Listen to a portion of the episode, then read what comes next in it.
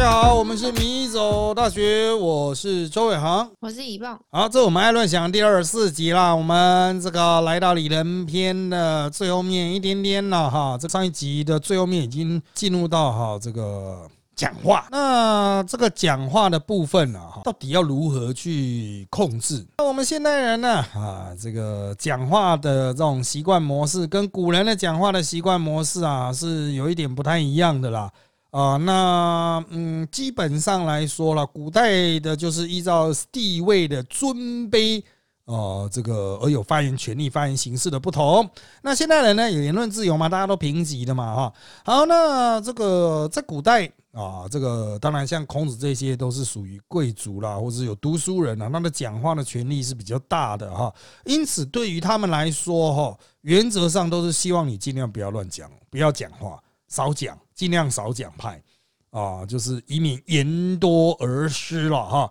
所以他们都是采取比较收的态度，而不是像我们现代，我们会去精进说话的技巧啊。像我们我的工作其实就是抿嘴嘛，我们的讲话的技巧会比一般人要强上非常的多哦。也就是嗯，就直接讲吧。如果你光是看电视，你会觉得说，哎，这有什么了不起？他们乱讲咯，这这有什么？啊，没有内容啊，啊，这个用的词也没有什么很深入啊，没有用脑啊什么的啊。那但是如果给你一个机会，你不用上一件事啊，你拿手机录自己，同样问题丢给你，你能讲出什么呢？啊，要注意我们在现场哈，呃，可能要录十几集才会有一次 NG，要录十几集才会有一次 NG 哦。也就是我们几乎都是一路而就，失败的顶多失败部分直接剪掉舍弃，但是我们都还是可以接得回来哦。那我最近一次 NG 并不是我讲错，是主持人听不懂我讲什么，所以他打断了，说：“哎，你讲错了。”后来所有其他来宾说：“没有啊，他没有讲错啊。”主持人说：“哦，是哦，哦，那我搞错这样子哦。”就只有这一次，就是我录了可能有呃三四十个小时才会被打断一次啊，就是一次 NG 这样子。啊，所以嗯，我我觉得啦，哈，就是呃，对于我们这种以说话为工作的人来说，甚至是不容许失败。我们还有 life 哎，哦，我们 life 的时候是不容许，更不容许失败，也不容许脏话，像馆长一定就不行啊，这 NCC 会把他给剁了啊，那。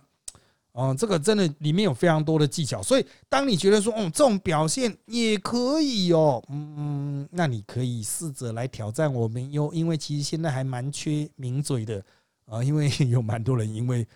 Me Too 被挂掉了哦。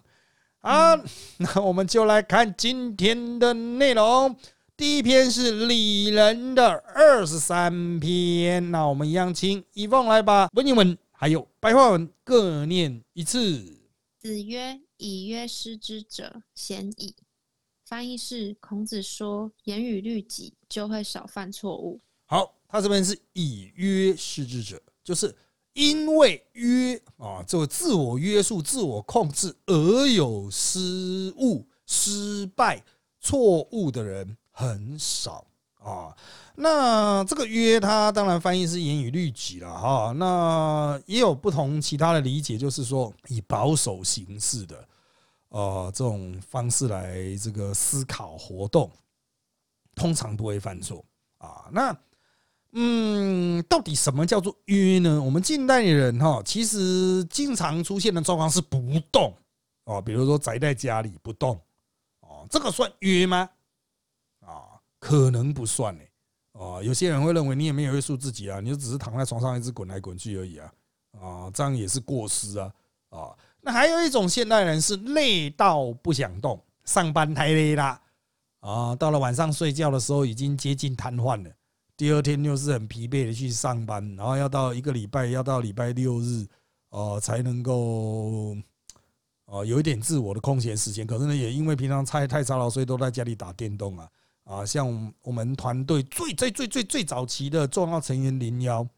啊，那现在就是虽然好像工作发展的不错，可是他就高阶社畜啊，啊，就是平常上班每天天加班到底啊，然后礼拜六日只剩在家里打电动的力气啊，真的是非常可怜呐啊，这个就是近代人的哈。可是这个算不算失之呢？就算一种失嘛？我觉得其实大多数人也会觉得说，嗯，这样好像不太好哈。所以他的约并不是说哦，我的行动很少，而是说我能够要求自己啊，应该从这个角度去理解，我能够要求自己。比如说你很累了，我还是会去做一些运动，强健身心啊。已经这个很穷了啊，还是会努力的啊，吃一些营养的东西啊，维持自己的健康。啊，像这类型的哈，我觉得啦，哦，可能更贴近孔子原本的想法，因为在孔子的那个时代哈，贵族是很容易爽过头的，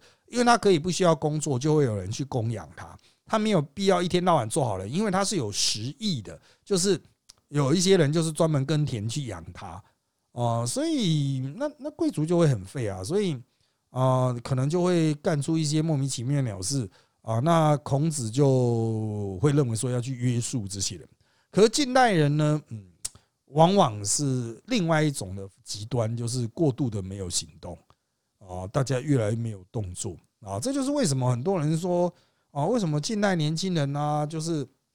很晚才开始寻找自我，三十几岁了才在追求真爱。啊，二十几岁说要玩，但也其实也没有玩到什么的，也都在工作，因为赚不了多少钱，就花很多时间工作。到了三十几岁的时候呢，哦，开始追求什么真爱，开始去旅旅行寻找自我。哦，可是很快就发现自己已经老了，啊，哪边都跑不动。啊，那这个可能就是其就是在于说，年轻时候的自我约束可能没那么强，等到开始自我要求说我要去旅行，我要去追求自己人生，我要建立家庭的时候，都已经比较慢了。啊，那这不是说年轻人都是不会自我要求，应该是我们的社会并没有告诉年轻人说你可以自我约束，会对你有呃比较好的这种啊这种发展的机会了啊，不是外在的约束哦，自我的约束啊，你跟自己的约定，你跟自己的要求，其实年轻人好像都嗯蛮蛮少想到这一点的。我举例来说了哦，我们这集录音的时候是七月底，它播出的时候不知道多久以后了。我们这集数卡很厚，可是哈，我们阿北到深夜还在传消息。我昨天发生了一件，嗯，算笑话吗？我到深夜还在跟瓜吉在讲一个生意，结果呢，生意因为讯息传到一半我就睡着了，他就没有再传了。结果我就把那个讯息延伸到梦境。我梦到挂机跟我说：“哦，这个资本呢要六千万哦。”然后我在梦中想：“啊，要六千万哦，那我那我要去找投资人，我要去找。”结果早上醒来说：“干，根本就没有啊，因为他昨天后来就没有传信息了，所以我才我才会睡着啊。而且根本就不可能到六千万了，好不好？这种东西哪有可能到六千万？哦，就是你因为觉得说靠，这个就是你们阿伯在谈生意吧？错，不是，是我们阿伯在沟通梦想，哦，就是。”我们在聊一个就是连一根毛都还没有出来的东西哦，但是我们就是在传讯息，就是我们会用一种虽然它连一根毛都没有，但是我们希望它变成真的啊，所以我们一起努力来把它弄出来，所以才会有延续到梦境里面。本来就是以那个讯息本身就是说，呃，怎么就是在聊说，其实最后一句他好像是停在说，哦，可以啊，可以啊，等一下我把文件传给你哦，我问他说可不可以把文件给投资人。然后他说可以啊，可以啊。然后停在这里，然后我就接了一个说他跟我要说什么啊，要六千万哦。我说靠腰啊，我妈呀，现在人压力大，这个阿伯压力大。其实这个不是说什么我们一定要去干这六千万的生意啊，根本第一这个生意不是六千万，第二就是这个事情做不做都没差。可是阿伯就是会生事，就是会去生这种事，然后就说哎，这个蛮好玩的，我们把它做下去吧，这样子啊。啊，那再来，我们要来看《丽人二十四》，一样情一梦把原文和白话文各念一遍。好，子曰：“君子欲纳于言而敏于行。”翻译是：孔子说，君子要言谈简洁，要行动敏捷。好，这个哦，翻译成更白话就是废话少讲啊，就是多听多做。你就是要保持着一个学徒的心态，去到那边你就看人家怎么做，少在那边讲一堆废话啊！那有时候问问题也会让那种老师傅很火大啊！你就多听啊，然后问一些关键的问题。那语言不是叫你完全闭嘴啊，啊，就是简洁啊。问完找到答案，很快就去做，手脚哈快一点，人家才刚动你就把一切都搞定了，这样子。好，少讲话，多观察，手脚要快。我刚出社会的时候，我的师傅都是这样教的啊。当时的我们那些年轻人哈。也都是这样子快手快脚，就人家跟我们讲一件事情，我们后面事情就跟上去了啊。那可是经过了这些时代的转变啊，包括我们教育新人啊，以前那种也没有，根本没有在教育新人，都只是讽刺新人呢。哦，都完全不教的是你自己要看的学啊。然后等到你开始生产一些东西，他都觉得哦，干你这都垃圾，你这写什么东西要资源回收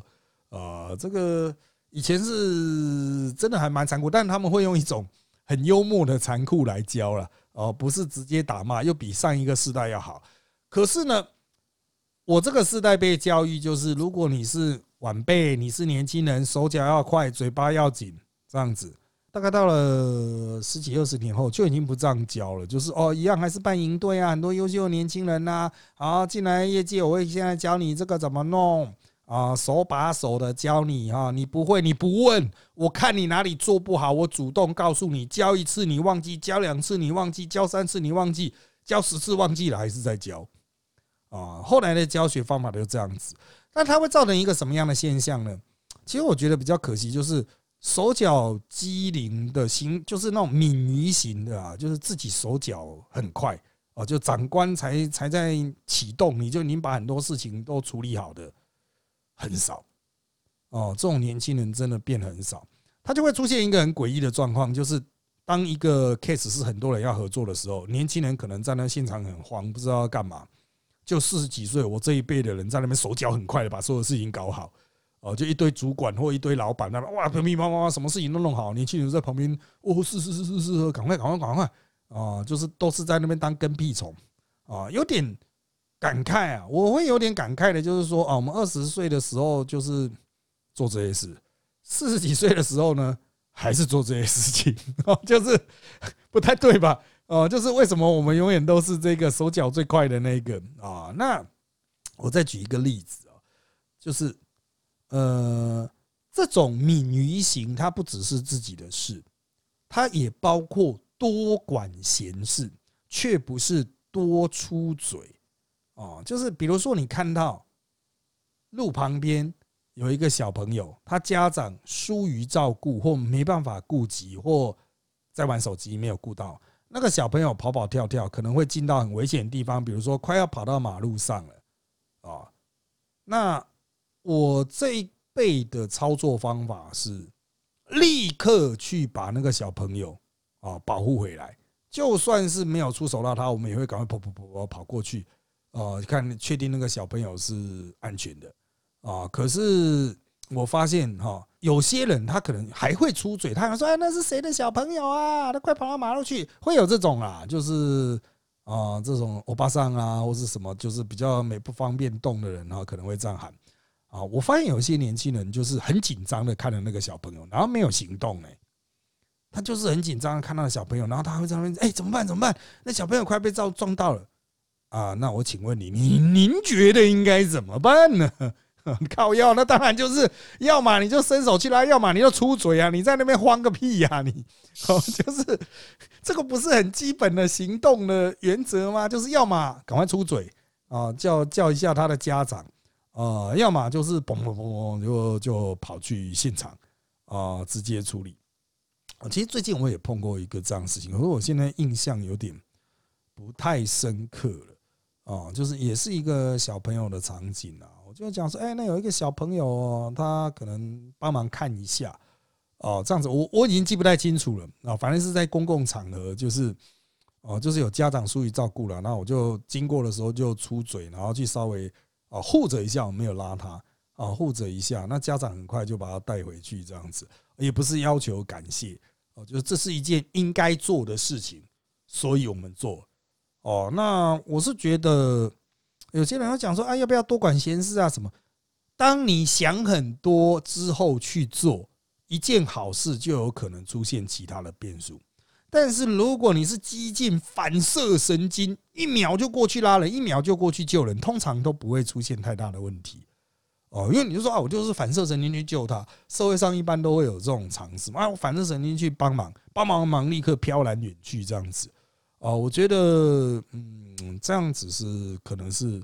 比较 OK 的了。哦，比较 OK 就是呃，因为你就是动作迅雷不及掩耳嘛，就是人的那种快速反应嘛，帮完立刻就走啊，你也没有想要跟他教训什么的。哦，那我觉得这个是不管。处理危机状况，或是一般社会做人处事，哈，都是值得大家思考，哈，就是大家学习的了，哦，就是你过去如果没有培养出这个能力，哦，接下来也应该好好培养。而这个能力是建构在经常观察身边的人，哦，经常注意身边的细节，哦，那你就会发现，就是生活周边有很多，哎，你可以及早介入、适时介入的部分，啊。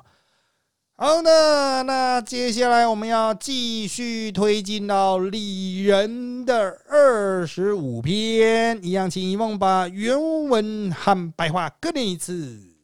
好，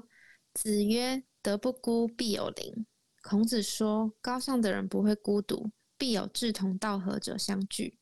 好的，“德不孤，必有邻”这一句话啊，经常被当做成语或是俗语啊。呃，到处提及了啊。他原来的意思就是说，品德高尚的人，哦，这个必然会跟其他品德高尚的人互动啊，就是德不孤，必有邻的这个原意啦，不是说真的会住在隔壁啊，哦，就是你一定会跟他有一些互动哦。为什么呢？也不是说什么相吸什么的，就是因为你们的行事的风格是比较接近的嘛，自然会在社会的阶层里面走在一起哦。那他这个德虽然大家理解通常会偏向道德，但是它实际上也可能是指某种能力啊，或者是处于某种知识阶段的人。在社会上，你也会看到一些名流经常会跟名流在一起，名人会跟名人，凯子会跟凯子在一起，这是社会的一个阶层性，因为大家的条件比较相近，视野、想法也都比较相近。应该是说了，就算原本不认识，也很容易认识，因为就是频率比较对嘛。哦，那。就像最近听古埃了，当然你们听到这几年已经很久之后，当他财富到一定位阶，投资理财能力到一定位阶，他就会去认识同一个位阶的人，大家会彼此牵线，然后大家是有共同的语言的，因为大家经常干同样的事，思维模式会比较接近嘛，视野真的也会比较接近，就是你拥有的财富到一定程度，你的视野会比较接近，你就不会是用穷人的视野去看事情，或者是你拥有的知识水准到一定程度。哦，那你就不会去用一些真的比较底层百姓的角度去看事情，那你很自然可以跟那些大学教授啦什么之类的去做一些呃知识上的交流。同样的品德或技术也都是这个样子，你技术能够做到一定程度，那大家就会觉得就是比如说打棒球嘛，哦，你真的要会打棒球的人才能够跟其他打棒球的人交流吧？如果你 本来就不太会打棒球。那你要去跟那些一流球员沟通，他们也会觉得，嗯，我这种身体经验很难传达给你啊。好，所以不只是品德，你在你的个人特质上琢磨到一定程度之后，你就会跟那个程度的人能有互动，能有交流，能有彼此的所谓的共荣啊，就是共好了，你好，他也好，大家可以彼此互相提携。啊，所以我在这边还是要奉劝世人哈，有点劝劝诫世人，就是不要误以为去参加了什么样的高大上的社团，你就真的能够晋升到那样子的阶层。你要能够晋升到所谓你理想中的高大上的社群，不是提个包就可以办到的啊，除非你是卖包包的，那卖包包那另当别论啊，因为你可能是作为他们的这个阶级的辅助者而存在，你可能跟他们交交朋友，但。绝大多数的人，我认为就是你真的要把自己的成就或自己的能力提升到那个层级，你才有办法去跟那个层级的人做有意义的互动，真正的交朋友。否则就只是你的一厢情愿。即便你觉得他是你朋友，那个人可能也没有把你放在眼里，因为你的成就能力都差他太多，你的视野和他不一样啊。所以德不孤必有邻这件事情，哈。其实不是讲给有德者听的，有德者一定会知道自己的朋友在哪里有多少。你会觉得孤单，其实就是你德还没有到啊。所以德不孤这个，呃，应该要反过来理解哦，就是你是孤的话，你就不得啊，啊，你的道行就不够高啊啊。所以大家还是多去琢磨自己啦，不要急着攀龙附凤。哦，真的不要急，你不要看别人有成就了哇，我赶快去跟他装熟啊，认识啊，人家也只是在敷衍你，你对他来说也只是一个累赘。这句话听起来是很残酷，可是，在我们身边，我们真的看过太多哦，就是这种想要挤进小圈圈啊，就像有些人图奇直播主有图奇小圈圈啊，YouTube 有 YouTube 小圈圈啊，呃，你挤进来，可是你本身的吨位不到，你就只能东蹭西蹭，那最后面。呃，你去跟他们的互动，反而更加凸显你在某个方面技术方面的不足哦，所以真的是哦，没有必要勉强啦，先好好提升自己吧。哦，那提升自己其实不见得一定要靠透过跟谁交朋友，提升自己是自己学习的历程。哦，学了内化练习，学了内化练习，就跟德性的养成一样。学到一件好的事情，知道怎么做人比较好，那你就努力的学习，努力的内化，把自己的思维改变，那你可以自然而然的做到这件事情最重要。有一天你可以自然而然的做到，那么你就会自自然而然的待在那样子的群体里面哦，你就不用很刻意说好，我今天要去参加谁的活动，参加那个的活动哦。这个嗯，我到底要用什么样的例子呢？因为我现在身边全部都是名嘴啊，全部都大我一轮呢。哦，那天他们又开始比老了，哦，又开始白头宫女话当年，哦，就是跟一群大我就是呃，对他们来说都已经五六十岁啦，都已经有六十岁的人了，啊，就是跟他们在一起，就是我年纪就差那么一截嘛，社会经验也差那么一截嘛，理论上我就不会是跟他们一一群的嘛，啊，就是他们就大我一轮，再怎么样，那也是我的师父辈了嘛，就我的师父反而是跟他们同辈的。所以我就不会想要刻意的混进他们那一群啊。可是等到比如说我已经固定的出演，甚至是可以掩护他们的角色，就是我的技术已经到了可以就是啊，我可以去撑完场面，然后让其他人轻松过的时候，我就反过来就是能够进入他们的社群里面啊，我们就会有一些私下的闲聊啊啊，像我们那个 podcast 这个不能讲的一些有趣的内容，就是在这种过程中发展出来的。哦，就是人家愿意私下去跟你讲一些，那不是说我去跟他问来的呢。哦，那个都是他主动愿意分享，他都靠过来，哎，我跟你讲啊什么的，就是哦，这个你真的是要技术做到一定程度啊，才能够进入那个阶层啊。任何领域都是这样，任何职业领域，任何甚至生活休闲领域啊，你去玩什么，你投入什么漫画啊，什么 A C G 啊，啊，当一个阿宅啊，也有宅中之霸嘛，也有阿宅的社群分层嘛。都是一样的啊。好，那那接下来我们要来看我们目标，也就是李仁的最后一篇，李仁二十六。我们一样，请一梦来念一下。好，子游曰：“事君属，思入矣；朋友属，思疏矣。”翻译是子游说，在领导面前爱唠叨，就会自取其辱。在朋友面前爱唠叨，就会遭受到疏远。好的，那子由是孔门里面比较写会写文章的啊，所以他写的这个是算是有点像诗一样的啊。事君述，思路矣。啊，那也有人念他念为事君硕。哦，什么叫做硕呢？就是很烦啊，就是他就不单纯是好几次。哦，就是直接是反的哈，所以他要念成硕啊，也有人这样认为啦。那一般你要念四经数也可以啦，啊，因为呃有些这个老学者会说前面叫世君硕，后面叫朋友数啊，那不就靠腰哎？现在到底是怎样？很烦呢啊！但是反正就是不要太啰嗦啊，就是对君君主哈。对祖上就是那个他这边翻译领导的中国的方法，就对长官呐啰里吧嗦的哈，你就会被骂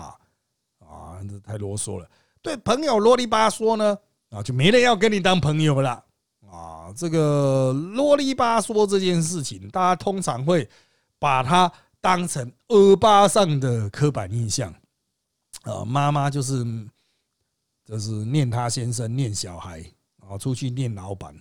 啊。那这个是刻板印象，也不是说所有的妈妈都那么废话。我也碰过很多是爸爸废话多的啊。这个我有些领导啊，哈，特别爱废话。我认为就是这不真的不是我个人的偏见啊。我有问过宋楚瑜的很多幕僚，一致认为他真的很啰嗦。就是啰嗦大帝啊，就是真的很会讲啊，真的真的比那个唐三藏，就是周星驰电影的唐三藏还啰嗦。好，那这个讲话很多，有时候是真的是个性问题了。不过我还是强烈建议大家，即便是我们以讲话为业的人，我们平常也不太讲话啊。就是第一个节省能量，第二个保护喉咙。哦，第三个就是，如果一直讲的话，就代表我们要一直演，很累啊。因为我们会希望我们的讲话的时候，我们可以带给别人最好的沟通体验啊。应该这样讲了哈，就是我希望就是大家都会听我讲话，会是非常开心的，或是非常满意的，或是听了之后，哎，懂了哦，我学到东西的，所以他就必须要好好经营。那你就不可能一直讲一直讲啊。所以，像我们在节目上哦，他们一般录一个小时会给我们讲七分钟，有时候真的讲到十几分钟的时候，已经山穷水尽，实在掰不出来啊。那怎么办呢？呃，就只能反复的开始无限大轮回，就把前面的拿回来，无限大车轮哦，就拿回来讲这样。其实我们在那，我们那个时候都会故意做一个尾巴，希望主持人截掉。哦，那有时候主持人如果已经在比手势，我们就会赶快收两句话、三句话把它收掉，这样子。可能有时候我已经做了一个很漂亮的，所以就是这个样子，这样子给他做了一个结尾，主持人还接，那我再请问你哦，我就哦是啊，哦 就是已经实在掰不出来了，还要再掰，呃，真的这个就是拼讲话的技术了哈，就是废话的功力，就是完全没有内容，如何要再讲十分钟这样。啊，可是，一般人真的没有必要硬讲哦。有些人会讲说啊，那不是很很尴尬吗？一群人坐在那边吃饭呐，哦，就是到底要聊什么？聊天气啊？聊天气不是就是全宇宙的无敌吗？从欧洲人、美国人到台湾人都可以聊啊。即便那边根本天气没有变化，哦，也可以啊。今天好热哇，今天好像比昨天还热，今年比去年还热，就这种。我告诉你，连电视台名嘴实在没有办法掰的时候，也会。讲这种干话哦，但是我是觉得没有必要做破冰小子哦。就如果大家尴尬还要结冰，那就让他结冰啊。为什么一定要讲话呢？哦，如果连名嘴都不觉得一定要讲话了，那你为什么要觉得一定要讲话？你为什么压力这么大？哦，我觉得大家对于讲话这件事情呢，比如说参加这个最常网络上有人抱怨，就是参加那个。春节的年夜饭，会很多亲戚问东问西，回娘家会很多亲戚讲东讲西，讲话对他们来说是地狱，所以他希望学学到什么，能够让亲戚闭嘴啦，能够击溃亲戚的说话的方式啦，等等的哈。我觉得都是有点想太多。呃，如果你不会讲，你就嘻嘻哈哈啊，没有啊，是啊，真的没必要特意去破冰。哦，反正微笑就是最好的礼貌。那人家一直逼问你，你讲不出来，最后尴尬的是他，他不是你啊，错的不是你，所以真的没有必要硬撑硬讲，硬撑硬讲，你就是一个镜子，反过来，你有亲戚在那边硬撑硬讲，你一定踢堵拦嘛。同样的，你在那边硬撑硬讲，别的亲戚不就会踢堵拦吗？啊，所以呀，哈，这个不要成为自己最讨厌的那种人。啊，这个大家都是随着年纪的增长啊，有一天突然变成自己从小时候最讨厌的那种亲戚啊，所以这个戒之慎之了哈。我们在这边提醒大家了，讲话真的不是一件很必要的事情啊，甚至连叫什么问候啊，叫人家的名字什么，其实不瞒您各位说，像我们在江湖打滚这么久，我们身边都是政治人物，一天到晚在拜票的。我们也很少会去叫人家，哎，董事长，哎，谁谁谁，哎哎，你好，你好，哎，好久不见。我们有时候就微笑点个头，这样子啊，就就算了。如果连我们都不会在那边叽叽咕咕讲一堆，那你干嘛要有压力在那边叽叽咕咕讲一堆啊？有必要讲话的时候再讲话啦，不然很累，好不好啊？好，那因为时间关系，我们这期内容就差不多到这边了。请追踪米走大学脸书粉团、YouTube 频道，掌握我们的最新状况。也请在各大 Pocket 平台给我们五星好评。有意见也请在 YouTube 米走大学留言，让我们知道。谢谢大家的收听，那就在这边跟大家说拜拜。拜拜。